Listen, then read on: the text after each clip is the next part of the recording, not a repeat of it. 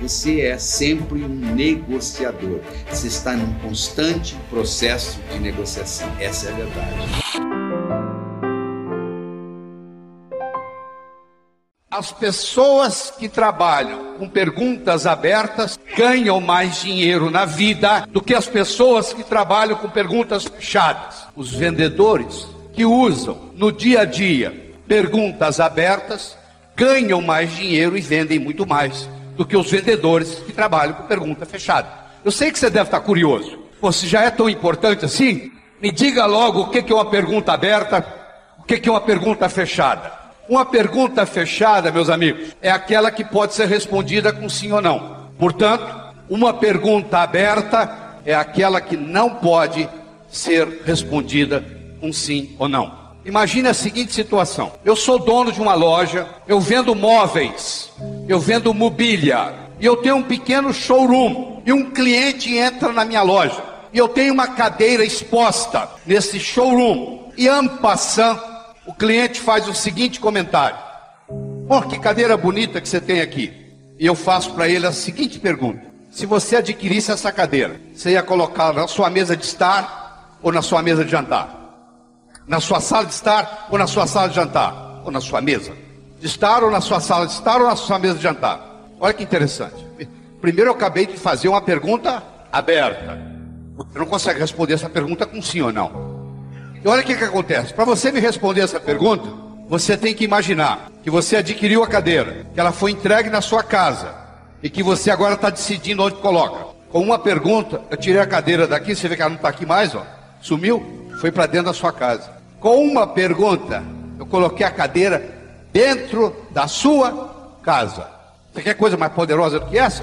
Eu fiz você comprar a cadeira uma vez, na sua mente. Quando o cara for assinar o cheque ou dar o número do cartão, ele primeiro tem que comprar aqui. Então eu já fiz ele comprar uma vez. Ele teve que se imaginar comprando a cadeira, levando a cadeira para casa e decidindo onde é que ele vai colocar. Deu para entender? Então o que, que eu recomendo para as equipes de venda? Na segunda-feira você se reúne e diz assim: vamos testar esse, esse modelo do Lai Ribeiro? Vamos fazer o seguinte: vamos bolar seis perguntas abertas para o nosso negócio? Vou dar um exemplo. Eu estou negociando com uma pessoa, diretor de recursos humanos, que está pensando em me contratar com a consultoria na empresa. Eu estou almoçando com ela. E eu faço para ela a seguinte pergunta: Se você me contratasse como consultor, você ia querer relatórios quinzenais ou mensais? Eu acabei de fazer para ela uma pergunta aberta. Ela não pode me responder a pergunta com sim ou não. Olha que interessante. Ela agora tem que imaginar que me contratou e agora vai decidir como é que ela quer o relatório. Pronto, já faturei. Já fiz ela me contratar uma vez. Aí eu vou fazer ela contratar de novo de novo, de novo. Aí não vai ter fechamento, é automático. Quando você faz o trabalho de vendas bem feito, não existe fechamento. Ele ocorre espontaneamente. Então, é isso aqui, capitaliza nisso, ó. Junto com o seu pessoal e fala assim: nós vamos bolar seis perguntas abertas. Vamos escolher quais são as seis mais importantes. Um dá opinião, outro dá opinião, outro dá opinião, outro dá opinião. Agora nós vamos fazer o seguinte: você vai ter que falar essa pergunta aberta na frente do espelho várias vezes. Não está besteira, não. Isso é importante. Por que, que você tem que falar várias vezes na frente do espelho? Para ela se tornar espontânea, para não parecer uma coisa programada. Até uma mentira contada várias vezes vira verdade. Já percebeu? Você começar a contar a mesma mentira, muitas vezes acaba ficando verdade até para você. Você passa a acreditar. Depois de, uma, depois de dez vezes, você passa a acreditar naquilo que você está falando. O verdadeiro mentiroso acredita naquilo que fala, sabia? Porque ele mente tantas vezes a mesma coisa que ele acaba acreditando. É uma lavagem cerebral. Se você se posiciona diante do espelho e você fala as perguntas várias vezes, o que, que acontece? Aquilo fica espontâneo. Agora você está pronto para usar. Nós vamos discutir o que eu chamo a mágica da influência. Como que você consegue influenciar uma outra pessoa e como que você consegue carregar com você 24 horas por dia o seu poder pessoal independente das circunstâncias. Se você continua fazendo o que você sempre fez, você vai continuar obtendo o que você sempre obteve. Se você quer ser alguma coisa diferente, você tem que fazer alguma coisa diferente. E se você quer aprender a influenciar mais as outras pessoas, você tem que chegar à consciência de que influência é você associar o sentimento de prazer ao seu produto, serviço, ideia ou talento. Como que você faz isto? Comunicando-se melhor. Como que você se comunica melhor? Eu vou mostrar para você essa tecnologia. Nós vamos começar pelos olhos. Os olhos são as janelas da alma. Você já escutou essa expressão? Os nossos olhos podem se movimentar em nove posições diferentes. Você pode movimentar os olhos para cima, na horizontal e para baixo. Para cima, você pode movimentar os olhos para a esquerda, para o meio, para o centro ou para a direita. Na horizontal, para a esquerda, para o centro, para a direita. Para baixo, para a esquerda, para o centro, para a direita. Seis posições diferentes. Os olhos para cima, para a esquerda, para a direita. Os olhos na horizontal, para a esquerda, para a direita. Os olhos para baixo, para a esquerda, para a direita. Todas as vezes que você movimenta os seus olhos para cima, você está processando imagens dentro do cérebro. Todas as vezes que você movimenta os olhos na horizontal, você está processando sons no seu cérebro. Todas as vezes que você olha para baixo, para a esquerda, você está conversando com você mesmo. E todas as vezes que você olha para baixo, para a direita, você está tendo sensações corporais e está tendo sentimentos. Por exemplo, você nunca viu ninguém deprimido olhando para cima. Se eu descrever para você alguém deprimido e lhe perguntar a posição dessa pessoa, você vai dizer cabisbaixa. É impossível você ficar deprimido olhando para cima. É impossível você ficar deprimido jogando voleibol, por exemplo. Você pode estar com a maior depressão do mundo. Você entrou numa quadra de voleibol, imediatamente de vôlei, imediatamente a sua depressão acaba. Por quê? Neurofisiologicamente é impossível você se sentir deprimido olhando para cima. Por quê? Depressão é você conversa com você mesmo e você se sente deprimido. O que, que tem essa movimentação dos olhos a ver com a comunicação? Tem a ver o seguinte: todo pensamento que você tem, seja ele qual for, ele pode ser desmembrado em três componentes: um componente visual, um componente auditivo e um componente sinestésico. Ou você, vamos supor o seguinte: você começa a recordar um evento agradável que ocorreu na sua infância. Para você lembrar desse evento, você tem que pensar em imagens, acrescentar ou não sons e ter sentimento agradável.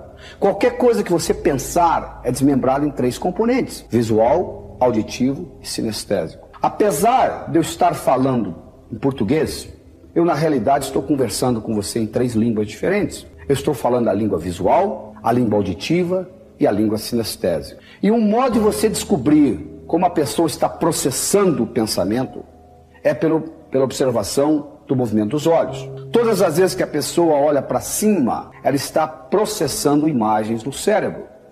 Todas as vezes que a pessoa olha na horizontal, ela está processando sons. Todas as vezes que ela olha para baixo, para a esquerda, ela está conversando com ela mesma. Todas as vezes que ela olha para baixo, para a direita, ela está tendo sentimentos de própria, própria percepção e emoções. Então vamos supor o seguinte: você está conversando com alguém e você observa os olhos dessa pessoa, e no momento que você fala alguma coisa, ela olha para cima. Então você sabe não o que ela está pensando, mas como ela está pensando, com imagens. Se nesse momento você disser para ela, você está vendo o que eu estou dizendo? A palavra vendo encontra o canal visual aberto e você vai se comunicar melhor com essa pessoa. Você passa a ser mais inteligente interpessoalmente. Se você está prestando atenção na pessoa falando e ela simplesmente diz o seguinte, ela não só diz, ela movimenta os olhos para baixo, para a direita, e você então diz: como que você se sente com relação ao que eu estou dizendo? A palavra sente encontra o canal sinestésico aberto. Então essa pessoa vai se sentir mais à vontade conversando com você. Existem três componentes da habilidade de influenciar os seres humanos. Um deles é a palavra, o segundo é o tom de voz e o terceiro é a fisiologia. Então vamos discutir isso com carinho. A palavra representa somente 7% da sua habilidade de se comunicar e de influenciar os outros. O tom de voz representa 38% e a fisiologia representa 55%. Deixa eu dar um exemplo que aconteceu nos Estados Unidos. Nos Estados Unidos, vende-se muito por telefone, telemarketing. E foi ensinado as telefonistas a fazer o seguinte: o indivíduo que mora em Nova York, comparado com o indivíduo que mora em Dallas, no Texas, eles falam numa velocidade muito diferente. Se você colocar um indivíduo, um texano de Dallas, conversando com um indivíduo de Nova York, o indivíduo de Nova York vai reclamar que o texano fala muito devagar. Então foi ensinado às telefonistas o seguinte, que elas iriam assumir a mesma velocidade de voz da pessoa com a qual estavam falando no telefone. Se a pessoa falasse devagar, elas falariam mais devagar. Se, pessoas, se a pessoa falasse depressa, elas falariam mais depressa. Isto sozinho aumentou para esta companhia onde foi testado esse esquema, aumentou 30% em vendas, mostrando o impacto não só do que você diz, mas como você diz. Muito mais importante do que o que você diz é como você diz. E a velocidade com que você fala é fundamental comparando com a pessoa com a qual você conversa. Quando agora para frente você vai se lembrar do seguinte: se você está conversando com uma pessoa que fala muito depressa, aumente a velocidade da sua voz um pouquinho, da sua fala. Se você está conversando com uma pessoa que fala muito devagar, diminua a velocidade da sua voz um pouquinho. E só aí você está aumentando a sua capacidade de influenciar em pelo menos 25 a 30%. O terceiro componente é a fisiologia. Representa 55% do poder de se comunicar. O que é a fisiologia?